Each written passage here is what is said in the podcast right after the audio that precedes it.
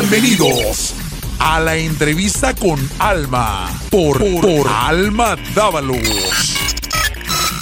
Alma Dávalos e invitados te traen temas positivos, inspiradores, educativos y de reflexión. Visita almadávalos.com. Bienvenidos. Amigos de la entrevista con Alma? Bienvenidos a otro episodio más de esta segunda ya temporada. Ya estamos en la segunda temporada de la entrevista con Alma. Lo invito a ver los capítulos de la primera temporada en mi website almadavalos.com. No se pierda ninguno de ellos. Pero bueno, el día de hoy estoy muy contenta porque Alguien muy importante está aquí, alguien que nos visitó en la primera temporada, en la cual tuvo mucho éxito esa entrevista. Se nos quedaron unos temitas pendientes. Y bueno, el día de hoy está con ustedes de nuevo la psicoterapeuta Paola Colunga. Bienvenida, Paola. Gracias, Almita. Y sí, se nos quedaron temas pendientes. Gracias por traerme de regreso. Sí, gracias a ti por aceptar de nuevo la invitación. Se las traje de nuevo. Quédense aquí porque van a aprender mucho igual que yo.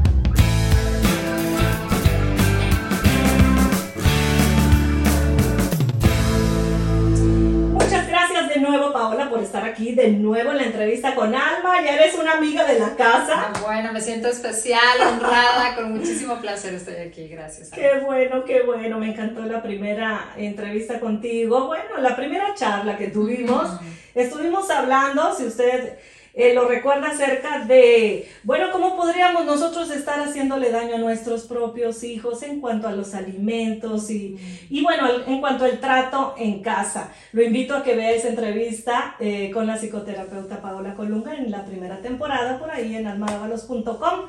Vaya y búsquela si no la ha visto, pero el día de hoy, bueno, traemos otros temas también muy interesantes, Paola, muy interesantes, sobre todo porque ya estamos de nuevo, muchos estudiantes ya están volviendo a la escuela.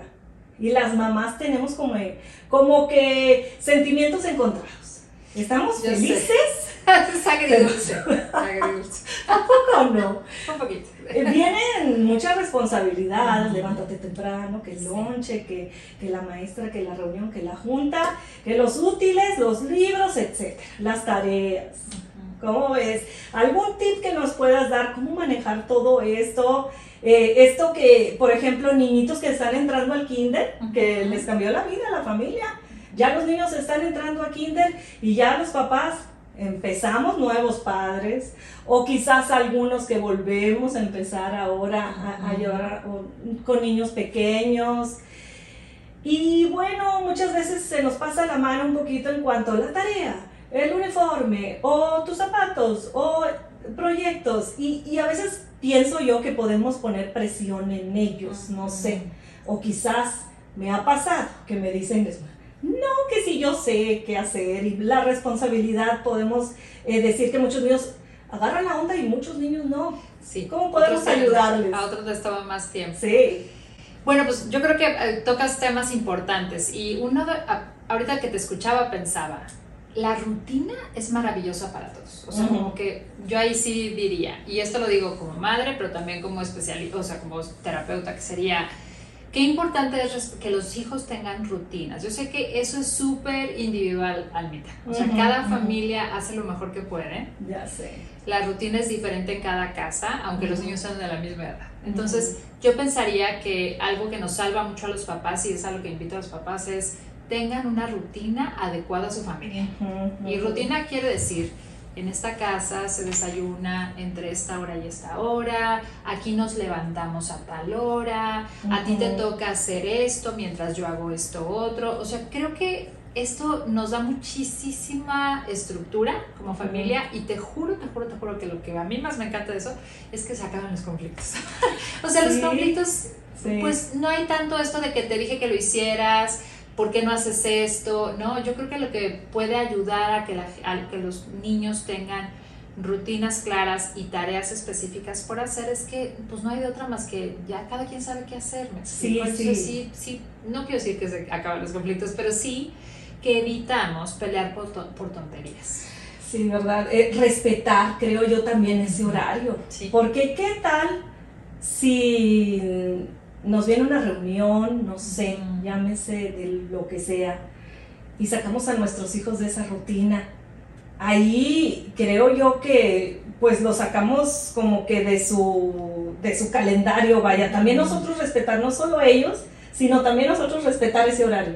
Pues sí. ¿Verdad? Yo, yo creo que sí, y, y, por eso te decía que cada familia se acomoda distinto, porque yo, te, yo pensaría en mi familia, ¿no? Y yo, a mí me gusta la rutina, pero yo también soy flexible. O sea, okay. Como que, por ejemplo, si en tu caso, si tú eres más, eh, si te gusta más la rutina, uh -huh. más específica, de que, o no sé, por ejemplo, pienso en estos niños que tienen mil actividades en la tarde, ¿no? Entonces sí. el camión llega a las 5.15, sí. porque a las 5.25 estamos en el coche, porque en el coche te comes tu snack para llegar a la clase a las 6 y media, sí. por ejemplo, ¿no?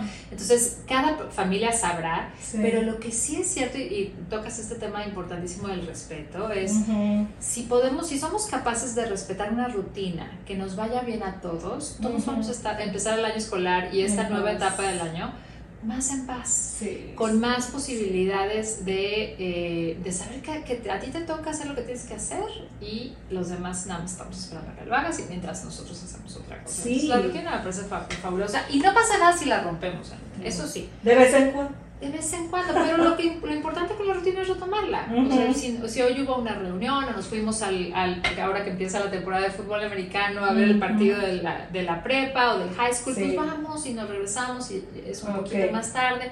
Es válido cambiar. Lo podemos platicar, ¿no? Por supuesto. Con los hijos y decir, bueno, todos queremos ir a divertirnos hoy, a ver el partido bueno, pues entonces vamos a retomar al venir o nos vamos a sacrificar un poquito, no sé, acostarnos un poquito más tarde, no sé, pero el caso es no faltar con nuestras responsabilidades. Pues yo creo que eso ayuda a todos, ¿verdad? ¿no? Nos ayuda a todos y, y, acuérdate, con los niños es, es educativo, o sea, sí. aquí podemos tener fiesta hoy que mañana todo el mundo se levanta para ir a trabajar, o sea, está bien, está sí, bien que los niños sí. entiendan sí, eso. Pero es una etapa un, muy bonita que, bueno, los que tenemos hijos ya grandes, ya decimos, híjole, este, extrañamos esos tiempos. Y ese vaivén y, y, la mamá de chofer y, y a veces, este, la verdad sí. es que yo también lo viví con mis hijos y bueno, se me juntaban dos, tres actividades que el uno que el otro y ahí andábamos como mamás de cho eh, como choferes, vaya, es otra de nuestras roles, ¿no? Sí, como claro, mamás claro. muchas veces o el papá también, ¿no? Pero, pero hay que disfrutar cada día uh -huh. y bueno, organizados. Uh -huh. Se vale tener esos calendarios, no sé, yo les doy un tip que eso pues nos ha ayudado. Los familiares que sí, sí, sí, son buenos. Estos, sí. eh, los pizarrones, uh -huh. veo que muchas familias tienen pizarrones, no sé, en un lugar visible. Donde todo el mundo se entera. Exacto. Y todo el mundo, sobre todo porque creo que ayuda mucho, sobre todo a los niños chiquitos.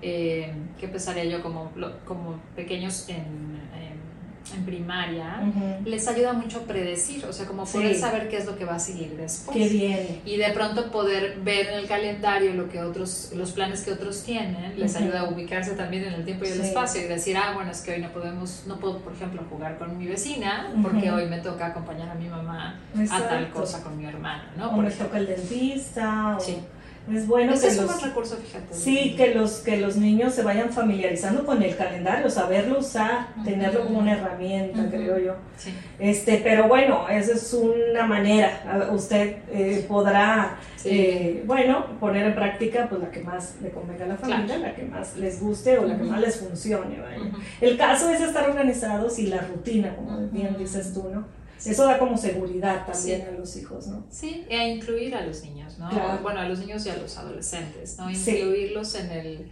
Porque eh, yo me acuerdo, ¿no? Como que a, algunas veces para algunos niños un disparador de mucho estrés o de uh -huh. enojo, de incomodidad, uh -huh. es que haya un evento sorpresa y esa, ese niño no supo, ¿no? O, es cierto. O sea, como esta situación para algunos niños es difícil de manejar. Sí. Y yo sé que tampoco les podemos cuidar a nuestros hijos la vida en algodones. Las eventualidades suceden. Sucede los niños tienen que aprender la resiliencia también, o sea, uh -huh. tienen que aprender a tolerar la frustración y a sobreponerse al, a que se rompió la rutina. Sí. Pero también creo que si queremos formar familias en donde los vínculos sean como pues, cercanos y amorosos y respetuosos, tenemos que considerar a todos, ¿no? Sí. Y eso significa también decirles a los niños sí, lo que va a pasar y cómo, cómo vamos a lo mejor hablar de lo que va a pasar en la semana, ¿no? Por ejemplo. Yo, creo, que, eso, no es tan complicado de hacer. Y, y, es un buen tema de conversación en las, en las cenas. Exacto.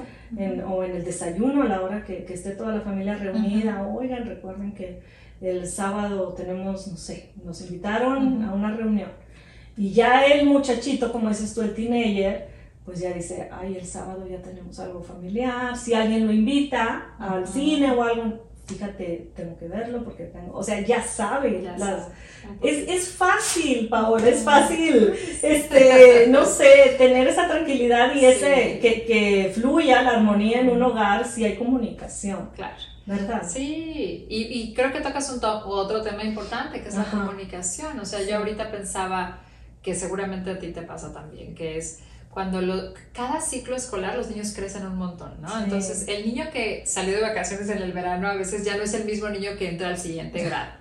Qué importante es que como papás nos demos el tiempo de reconectar con nuestros hijos, de reconocer a nuestro niño, ¿no? Por ejemplo, te podría decir que mi hija de nueve años acabó viendo Bluey, el, o sea, salió de vacaciones viendo Bluey y regresó al siguiente año escolar viendo Hannah Montana. O sea, me explico, es como si en la vida de los niños como que un verano parecen años luz, la verdad. Nosotros seguimos con nuestra vida normal, pero los niños, los niños se transforman. Entonces yo pensaba que qué importante es reconocer a tu niño en cada una de sus etapas, porque a lo mejor lo que usaste como límite o lo que hiciste con él durante el año escolar anterior o el año, el año de su vida anterior, ya este año podrías cambiarlo. ¿no? Porque ya no te va a funcionar el del año no te va a funcionar. A lo mejor este chiquito, esta niña se tiene que dormir media horita más tarde porque ya aguanta dormir una media horita más tarde. Ya déjala, déjala media hora. Ajá. O, este, o a lo mejor el adolescente, ¿no? Que puede ya a lo mejor regularse más y dormirse un poquito más tarde también, o, o, le das más horas para que pueda ver un poco la tele. O sea, como que qué importante como papás poder ver eso y reconocer a nuestros hijos. Es cierto.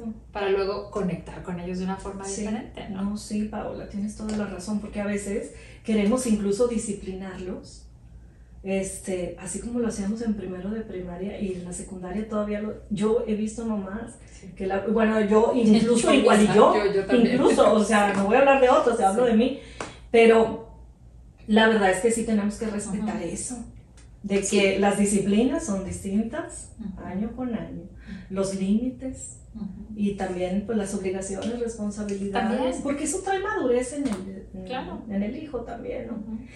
Pues bueno, ahí tuvo usted unos poquitos de tips y a nosotras nos ha pasado, no sé qué sí, oiga, esta, también somos mamás todas estamos en el mismo barco, ¿no? Sí, hijos de diferentes edades y, y qué bueno platicarlo porque luego dices, ay, qué bueno que no estoy sola en esto, ¿no? O que no es la única mamá que, que, le pasa o que no sabe cómo manejar las responsabilidades de los hijos. Sí. Que bueno, que son de ellos, no olvidemos, ¿no? Que son de ellos, no son de nosotros, pero nosotros los podemos guiar ¿no? Exacto. en eso. Y bueno, ahora que vienen ya las clases. Los niños se quedaron acostumbrados a darle al, al videojuego. Videojuego, celular, era la nada. Se quedó el dedito acostumbrado al TikTok. Sí, de verdad. Sí, claro, es que cuántas, cuántas horas libres, ¿no? la, mayor parte de los niños, ¿no? Y este, incluso, fíjate, mi hijo ahora que entró a la escuela, ahí lo voy a ventanear, este, y yo estaba tranquila por acá en la cocina, y viene y me trae el celular, él solo, y me dijo, mamá, lo voy a agarrar hasta las seis, aquí te lo dejo. Mm. Y yo le dije, te felicito, mijito. te increíble que dé un curso de que dé un curso intensivo para adolescentes sobre todo. Es que sí, es el Oye, pero qué, qué, qué lindo que él se sepa autorregular. Él solito, sí, me llamó mucho la atención, dice, tengo que estudiar y no, no quiero tentaciones. Mm. Y, y bueno, esa vez, tampoco crees que todos los días, pero esa vez que tenía examen me lo trajo. Sí, claro, pero el talento está ahí. Pero sí, o sea, está ahí. reconoce que este, pero bueno, muchos de los estudiantes, ¿cómo podemos hablar con ellos? ¿Cómo medirles el tiempo? ¿Se les mide o no? Decirles, este, sabes que en la noche un ratito o solo los fines de semana o de plano no. ¿Cómo podemos manejar esto de las redes sociales también? Ya sé, y esa es la pregunta de los 54 mil millones de dólares. porque, bueno, pero, pero entiendo desde dónde, porque sí es cierto que qué fina es la línea entre que el niño esté entretenido con su teléfono y que no se pueda controlar, o que se convierta en una forma como de adicción o de obsesión, ¿no? Y sí, sí, o sea, yo creo que es importante que con los eh, electrónicos en general, no sé, incluida la tele, ¿no? Tengamos como cierta conciencia de el límite. O sea, sí debemos de regular eso. Alguna vez escuché a alguien decir, ¿por qué nos preguntamos los papás cómo quitarle el, teléfono al niño cómo decirle que pare si nosotros fuimos los mismos que le dimos el teléfono al niño, ¿no? Y es una pregunta muy válida porque sí es cierto, o sea, creo que todos los papás tendríamos que recordar que tenemos el poder de, de, poner las reglas en casa que nosotros decidamos. Ahora, si no queremos que esto signifique que arda la casa, porque quitarle el celular o restringirle el electrónico a los niños genera mucho enojo en ellos, sí. yo creo que lo, lo más saludable es, otra vez regresamos a, conoce a tu hijo, conecta con él y negocia con él. o sea, si este niño juega un juego que no incluye, por ejemplo, violencia, ¿no? Es un juego apropiado a su edad, que yo ahí sí digo, señoras, señores, por favor, chequen que el juego que juegan sea apropiado a su edad. No queremos niños de 5 años jugando este Call of Duty o Call of Duty, no sé cómo se llaman estos juegos. No queremos como que no sea apropiado. Entonces, bueno, si el juego es apropiado, si tú sabes que está jugando, si tú sabes cuánto tiempo el niño puede dedicar a eso, a lo mejor puedes negociar con él. Yo creo, Almita, que nosotros, o bueno, al menos yo, que soy de otra generación, se nos olvida que también a través de los videojuegos muchas veces se están socializando. Sí, es lo que te iba a decir. Y ahí es diferente, porque una cosa es el videojuego y otra cosa son las redes sociales. Pero el, videojuego es, muchas veces yo oigo a mi hijo que está hablando con otros amigos durante el juego y digo, claro, en mi época tenías que tocar el timbre, verte con el amiguito, sentarte en la baqueta a platicar, ¿no? Ahora esa es una forma de socialización, entonces tampoco creo que a los niños a los que ya se les abrió ese mundo les podamos un, día decir, te quito el videojuego, esto no es bueno para ti. Yo creo que lo que yo pensaría como que funciona mejor es negociar. Eh, cuanto más grande el niño, más posibilidades hay de que él se dé cuenta como tu hijo, que, que con conciencia diga, estoy pasando mucho tiempo en el teléfono con los niños chiquitos nos toca a nosotros. Sí. Decir, mi amor, tú puedes jugar de esta hora a esta hora y de esta hora a esta hora haces otra cosa y de esta hora a esta hora sales a quitar el sol. O sea, como que los límites, los horarios con los niños más pequeños sí nos corresponden a nosotros y con los grandes negociar.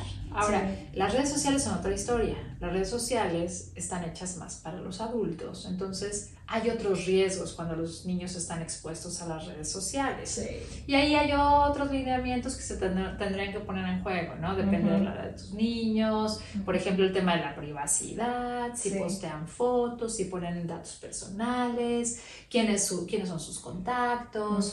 Eh, por ejemplo, qué hacen cuando les llega el mensaje de alguien a quien no conocen, cómo, cómo establecen estas relaciones.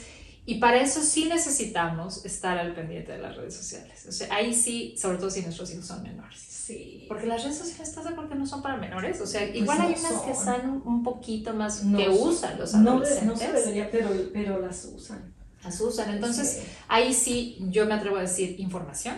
O sea, que los niños sepan y los adolescentes sepan los riesgos que implican las redes sociales. O sea, ahora sí que con todas las señales, ¿no? Te puede contactar a alguien haciéndose pasar por otra persona, tú crees que estás hablando con una niña de tu edad y estás hablando con un adulto en el otro en otro lugar del mundo haciéndose pasar por una niña de tu edad. Porque si pasa, pasa. pasa. Si alguien te pide dinero, fíjate que hay un, por ejemplo, hay una, una persona me compartió esto que creo que es, eh, vale la pena compartir con tu público, que es por ejemplo, tú puedes establecer con, tus niños una palabra clave o un código, ¿no? Una palabra clave que conozca la familia para saber si, por ejemplo, alguien se quiere hacer pasar por ti o por otra persona, que tengas como esta palabra clave, si dime la palabra clave y a lo mejor es café. ¿no? Y entonces yo sepa que la persona que, que eres tú. O sea, como establecer todas estas, que yo, yo digo que son conversaciones que a veces nos da miedo tener o flojera tener. Precauciones son. O no queremos enfrentar a nuestros chavos porque los incomodamos. Pero hay que, hay que tenerlas, ¿no? Porque pues sí hay riesgos y como papás nos toca también como proveerles de la información, los límites. Es que también, como dices, proveerles este, no solamente el alimento, no solamente el vestir, la seguridad también, dependen de nosotros. Y la pregunta, ahora sí como dices, de los 54 mil. Paola, ¿tú crees que deberíamos tener nosotros acceso a su, a su password? Ya sé. es una pregunta esa. Mira, pero como te. Sí, sus redes sociales. A lo mejor en eso soy, soy como muy este. Ay, no sé, se me fue la palabra, pero como que. A ver, yo lo que digo es. No se puede dar una receta para todos, ¿estás de acuerdo? O sea, todas las familias tienen diferentes este, costumbres, estilos y sobre todo relaciones, ¿no? Eh, eh, con sus miembros. Entonces, yo digo, depende la edad, o sea, depende de la edad y depende de tu hijo, de cómo conozcas a tu hijo, de cuánto, cuánta confianza haya en la relación. Porque, por ejemplo, me parece muy delicado que un niño de 8 años, de entrada que un niño de 8 años tenga un celular. Eso me parece delicado porque entonces es abrirle las puertas a un mundo como muy extenso, ¿no? Ahora, yo sé que por seguridad y por comunicación hay niños chiquitos que tienen que tener un celular, ¿no? Porque si mamá o papá están trabajando y el niño llega solo en el autobús, necesita, ¿no? Por eso digo, cada familia tiene necesidades distintas. Pero, por ejemplo, un niño chiquito sí necesita más supervisión. Me parecería delicado que un niño chiquito tenga un password que nadie conozca en la casa, ¿no? Es, es como, a ver, no, el password de tu teléfono es para todos. Pero es diferente cuando estamos hablando de un adolescente de 16, 17 años, ¿no? Yo creo que ahí muchas veces esto de explorar o, revisar el teléfono de los niños más grandes, puede, ellos pueden sentirlos como una invasión a la privacidad, ¿no? Es como entrar a su cuarto y esculcar sus cajones. Entonces, yo creo que hay una, una como eh, línea y yo me atrevería y estoy hablando de verdad con muchísimo respeto por otras mamás, porque si ya lo has hecho, no, no te estoy diciendo que estás mal por haberlo hecho. Si tú tienes el password de tus adolescentes, no estás mal por haber hecho eso. Tú sabes como mamá quién es tu hijo y lo que tu hijo necesita. Pero lo que quiero decir con esto es qué importante que tú valores la relación y veas si sí es importante que tú te metas a revisar el celular. Ahora, creo que todo se puede hablar. O sea, tú le puedes decir al, al niño, por ejemplo, mi amor, este celular lo pago yo, es un privilegio que te estoy brindando, porque los celulares son un privilegio, Claro. Hay un montón de niños que no pueden tener celulares. Claro. Entonces, el celular es un privilegio que afortunadamente yo te puedo brindar. Pero este celular es de la familia, o sea, es de la casa, ¿no? O sea, si yo no lo pudiera pagar, este celular no estaría aquí. Entonces, lo que yo te pido es que de este celular hagas un uso respetuoso. ¿Respetuoso qué es? Y le das todas las listas, o sea, nada de conversaciones inapropiadas con nadie, nada de sexting, por ejemplo, de fotos inapropiadas, ¿no? Yo, yo he dicho, muchas veces le he dicho a mi hijo, si algún día te llega la foto de una chica desnuda o algo así, quiero que sepas que si esa niña este, no dio su consentimiento, esto es un crimen que tú compartas una foto así. Sí, tenemos que hablar. Tienes que decirle todo. Y entonces ir como revisando con tus chavos todas las implicaciones de eso y al final negociar y decidir. Si tú necesitas meterte en secreto a, revisar el teléfono de tu hijo es porque algo más de la relación está roto. Algo te preocupa también. te preocupa. Entonces tienes que a lo mejor ser como muy específico en lo que tú necesitas de tu hijo y lo que esperas de él o ella. Y así manejarte. Porque yo, por ejemplo, yo pienso que, que, hay niños a los que no les importa dejar su teléfono a la mano de mamá, ¿no? Este, Y ahí hay una sensación en mí como de, bueno, estos niños no necesitan esa forma de control, a lo mejor necesitan control de otro tipo, con el tiempo. Son diferentes. Cada niño es diferente. Y cada mamá es diferente. Y yo lo que siempre digo es, mamás confíen en sus instintos, pero también las mamás tenemos que trabajar nuestros miedos. Sí. O sea, tenemos instinto y hay que confiar en él, pero también tenemos un montón de miedos de todo lo que nos imaginamos que a nuestros niños les podría pasar. Noticias que vemos. Todo lo que se sabe, que además no quiero minimizarlo. La verdad pueden pasar cosas horribles, ¿no? Alguien me decía que la, una de las principales formas de la trata de blancas es a través de la esto como de hacerse pasar por otra persona y contactar a los chavos. O sea, hay que tener como sí la precaución, pero cada caso Es distinto y cada hijo es Cada distinto. hijo. la edad. Por eso la tenemos súper difícil. Sí, los no, no es no, no, qué bueno que lo dices Anita, no, no es cualquier cosa y que los papás lo sepan y, y, y yo creo que es muy valioso hacer esto que estamos haciendo, ¿no? Conversar tú y yo como mamás, este, compartir esta información con otras personas. Pero me encanta lo que dices, este, antes de atrevernos, porque yo creo que muchas de nosotros hemos tenido la curiosidad por ver el celular de nuestros hijos o revisar cómo está, qué está texteando. Este, nos sentimos culpables Claro. de, de agarrarlo porque pensamos como que si estuviéramos robando. Alguna vez yo lo he intentado hacer, pero no entiendo nada porque escriben con muchas abreviaciones. Además, Pero este, la cosa es de que si nos, eh, no- nos sentimos mal al hacerlo, pero para evitar todo eso, o para evitar que el niño este, o el adolescente se sienta como invadido en su privacidad, es mejor la comunicación, platicar. Y es que es, es difícil, Paola, a veces, este, eh, ahora sí que entablar ese, eh, eh, sí. cachar esa amistad, cómo, cómo se me viene la palabra engage en inglés, Ajá, como comprometerte Sí, ¿no? Sí, atrapar Sí, su amistad, conectarte, con eso eso, lo sí, dijiste varias veces. Este, ¿cómo, cómo lo conectamos con ellos? Nos va a veces, no sé, he escuchado de que mejor sal con él una, no sé, un- una noche o una tarde con tu hija o con el hijo o en la casa, ¿qué recomiendas? Cuando ya ves que algo pasa o para evitar que algo pase o eh, entablar esa comunicación y conectar con nuestros hijos. ¿Es válido salir? ¿Qué idea nos das? ¿Ir a tomar un café con ellos? Pues sí, o sea, lo que, lo que se pueda, ¿no? Lo, lo que creo que, que, y cuando dices comunicación me hace recordar que, a ver, es que la comunicación la, la entendemos también como la conversación cotidiana, ¿no? Que tú, a veces como mamás, lo que hacemos con nuestros hijos es preguntar cómo te fue en la escuela, Ajá. qué tal estuvo tu día, Bien. Tu hijo te dice Bien. bien, y tú dices, bueno, le pregunté y me dijo bien. ¿no? Exacto.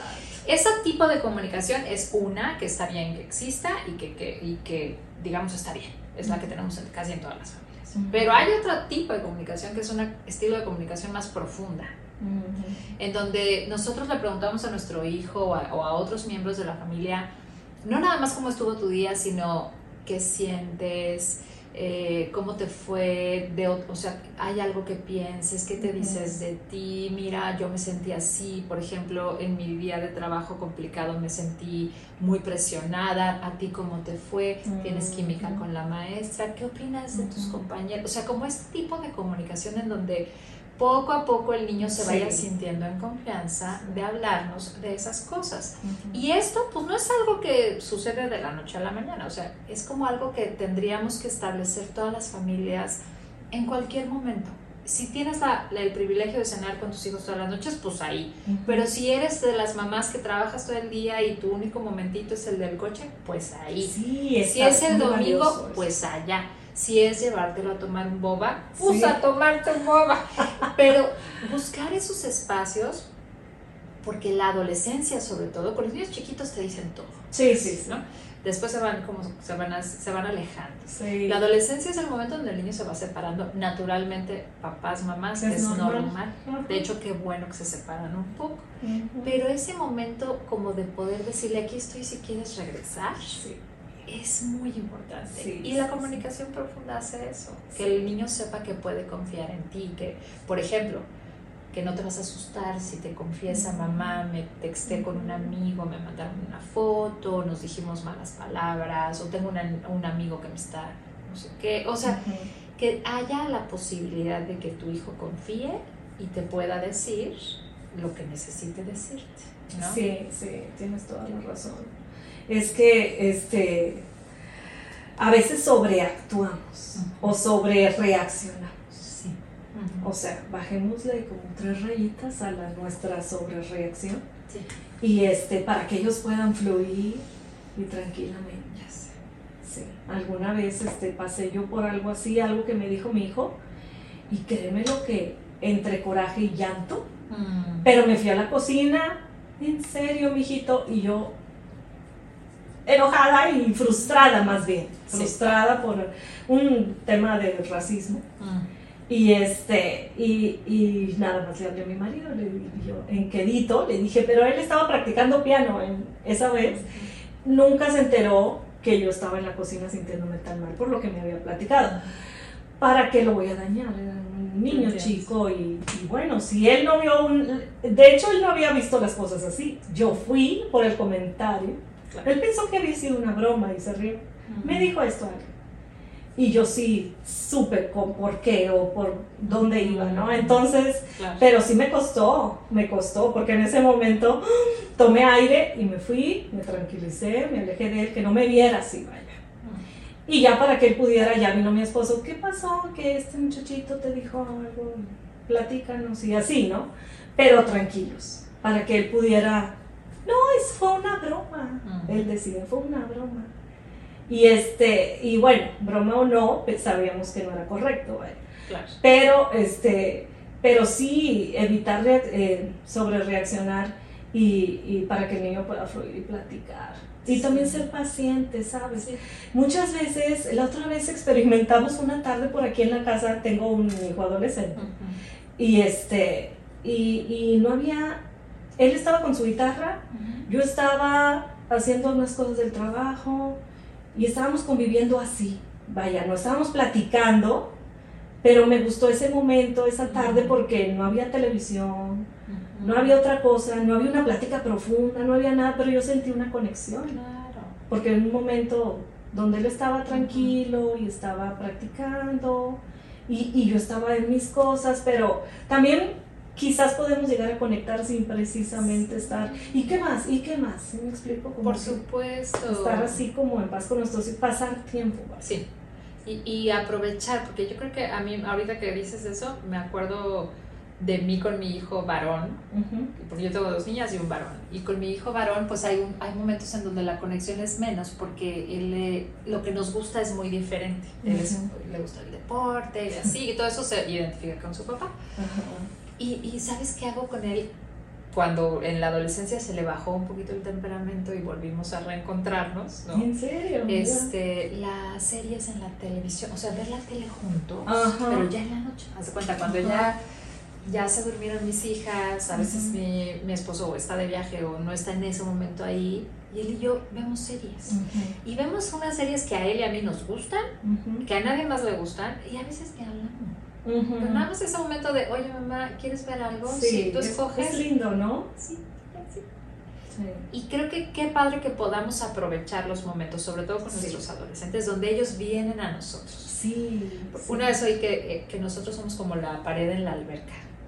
Como, imagínate un nadador en la alberca que se empuja, se va, se va, se va, se va, se va, se va, se va, y cuando necesita regresar, que pueda encontrarnos como la pared en la alberca. Sí. Ajá para volver a tomar impulso y volverse a Me gusta eso, Qué bonito, ¿verdad? Sí. luego te comparto, es un artículo que leí. no es mi frase, no es mi frase. No, pero me, me, parece tan lindo porque eso hacen los adolescentes. Vienen, toman y se vuelven. Sí, son muy nobles. Sí. Son muy nobles. Hay que estar. Ajá. Porque también cuando vienen y no estás, les cuesta. O sea, como que también ese momento, y, y eso qué difícil como papás, porque uno tiene que estar, ¿verdad? Porque no sabes en qué momento va a pasar. Y si el otro viene, o sea, si tu hijo viene a ti y no estás, a veces... O la ley del hielo, Paola. Ay, no, es así, no. La ley del hielo, que no, no, no te hablo. Imagínense a un niño, como creo que es hasta abuso. Es. Sí, es, la ley del hielo es violencia. Sí, es violencia. con quien sea. Con quien sea. Es violencia. Ay, Paola, qué bárbaro. Tantos temas que me gustaría platicar contigo. Pero ¿sabes qué, Paola? Quiero dejar algo como para la próxima. si nos aceptas otra invitación. Feliz a la vida. Este, me encanta siempre platicar contigo. Creo que, que, que aprendemos mucho juntas. Sí. Y, y, me encanta compartir con otras mamás que nos escuchen o papás. Y bueno, saber que aquí vamos todos en la marcha aprendiendo. Nadie es que ya se graduó de mamá, se graduó de papá yo creo que nadie, ¿no? Pero este, Pero bueno, siempre con amor a nuestros hijos y guiarles en, amor y respeto, de acuerdo a su edad, tratarlos. hemos, tratado, hemos tocado ese tema súper importante porque sí, la verdad, yo he visto mamás hablando a un adolescente como si fuera un niño delante de la gente o regañándolos y todo eso, este, creo que no es, no es bueno. Y ya cuando están grandes queremos que sean maduros, pero es que nunca los tratamos como, como tal, vaya, de acuerdo a su edad. ¿Algo que quieras agregar, Paula? Pues bueno, con esto último que dices, nada más siempre recordarles a las mamás y a los papás que, que no nacimos sabiendo hacer esto, ¿no? Entonces que vale la pena si sientes, si cuando te sientas perdido, que busques ayuda. Yo siempre promuevo esto de buscar ayuda con los profesionales. Este, un, y de hay ayudas de muchos tipos. Una es que busques ayuda con un profesional, te vayas tú a terapia, ¿no? Eso sí se puede. Y otra es, una, platica con otros papás. Oye los podcasts de Almita, o sea, oye podcasts, lee cosas que te den información porque no tienes que vivir este proceso solo. Y siempre va a haber, te aseguro, alguien que esté pasando por lo que estás pasando tú, que te pueda dar un poquito de luz en un asunto. Y yo, yo eso sí lo diría, que no dejemos los papás de, de tendernos la mano, de buscar las, los recursos, porque podemos ahorrarnos mucho sufrimiento. Ay, sí, como la verdad. Aprendiendo de, de, otras situaciones, eh, es, aprende uno. Sí. No platicamos para andarlo cuchicheando por ahí, por ahí, eh, sino porque si se presenta a mí eso, pues saber qué le funcionó a mi amiga o a mi amigo y, confiar. Hay veces yo era, fíjate ahora que dices eso, muy cerrada, muy cerrada muchos años. Este, no, yo no platicaba de mi casa, no platicaba de mis hijos, no. Y, y un día me atreví a hacerlo y salió la solución en alguien del, de las amigas con las que estaba reunida. Eh, igual estabas tú por ahí. Igual tú fuiste. estaba yo ahí. y este, me acordaría, me acordaría. Estuviste, igual estabas ahí. Pero, pero a medida de que dije, wow, o sea, si no lo hubiera platicado, me hubiera quedado con la duda cómo hacerlo y eso. Y no, mira, es sencillo. Creo que eso voy a hacer y, y, ser un poquito más abierta, saber con quién también, claro. pero sí aprender y, y, comunicar con otros padres, pero también buscar ayuda, como, como la ayuda que tú ofreces, ¿no? El servicio que tú ofreces como psicoterapeuta en caso de que, de que lo necesiten nuestros hijos eh, y, bueno, no esperar, vaya. Sí. No esperar, sino buscar la ayuda a tiempo. Compártenos, por favor, sus redes sociales. Con mucho gusto. Bueno, a mí me pueden encontrar en Instagram, mi cuenta es Paola Colunga Psicoterapeuta. Ahí y me pueden mandar un mensaje privado por ahí. Yo ahí posteo cositas, eh, pero es un buen lugar para contactar. Por Instagram. Ok, bueno, pues ahí la tienen. Una vez más estuvo por aquí Paola Colunga compartiéndonos todos sus conocimientos. Me encanta platicar contigo. Muchas gracias. Así, Alma, gracias, gracias por tenerme. Ok, bueno, pues gracias a usted por seguir la entrevista con Alma. Y bueno, pues aquí nos vamos a estar viendo en otros capítulos más, en otros episodios en esta ya segunda temporada. Gracias por atender la entrevista con Alma. Esto fue una entrevista con Alma. Alma. Alma